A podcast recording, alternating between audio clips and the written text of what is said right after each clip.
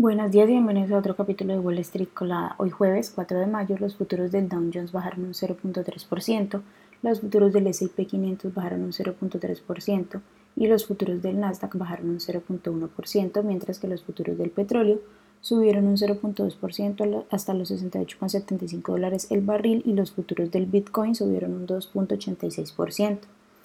En las noticias de hoy, bueno, la Reserva Federal subió ayer las tasas de interés en un cuarto de punto porcentual, lo que estuvo en línea con las expectativas y fijó las tasas en 5.25%.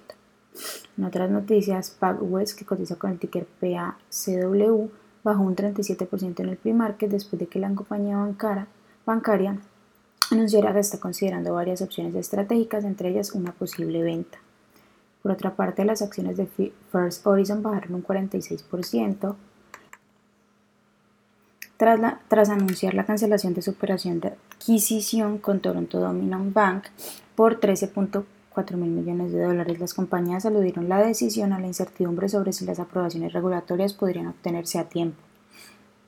Shopify, que cotiza con el ticker SHOP, subió un 15.6% en el pre-market tras haber presentado sus resultados y además haber informado que venderá su unidad de logística a la empresa de suministro Flexport.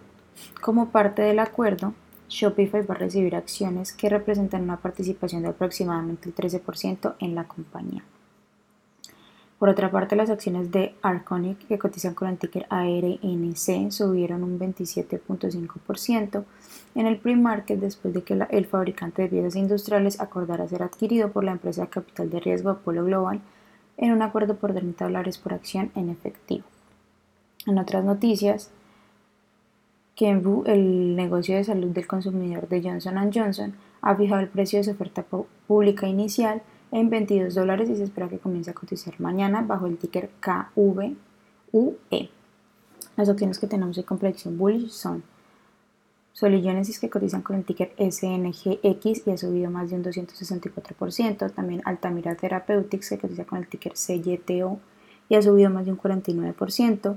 Gaucho Group que cotiza con el ticker VINO y ha subido más de un 40%, mientras que las acciones que tenemos con predicción bearish son Enviva que cotiza con el ticker EVA y ha bajado más de un 46%, Census Healthcare que cotiza con el ticker SRTS y ha bajado más de un 41%, y también First Horizon que cotiza con el ticker FHN y ha bajado más de un 34%.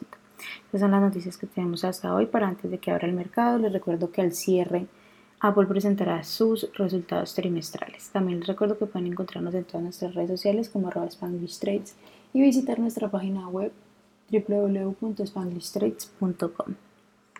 Gracias por acompañarnos y los esperamos mañana nuevo en otro capítulo de Wall Street Colada.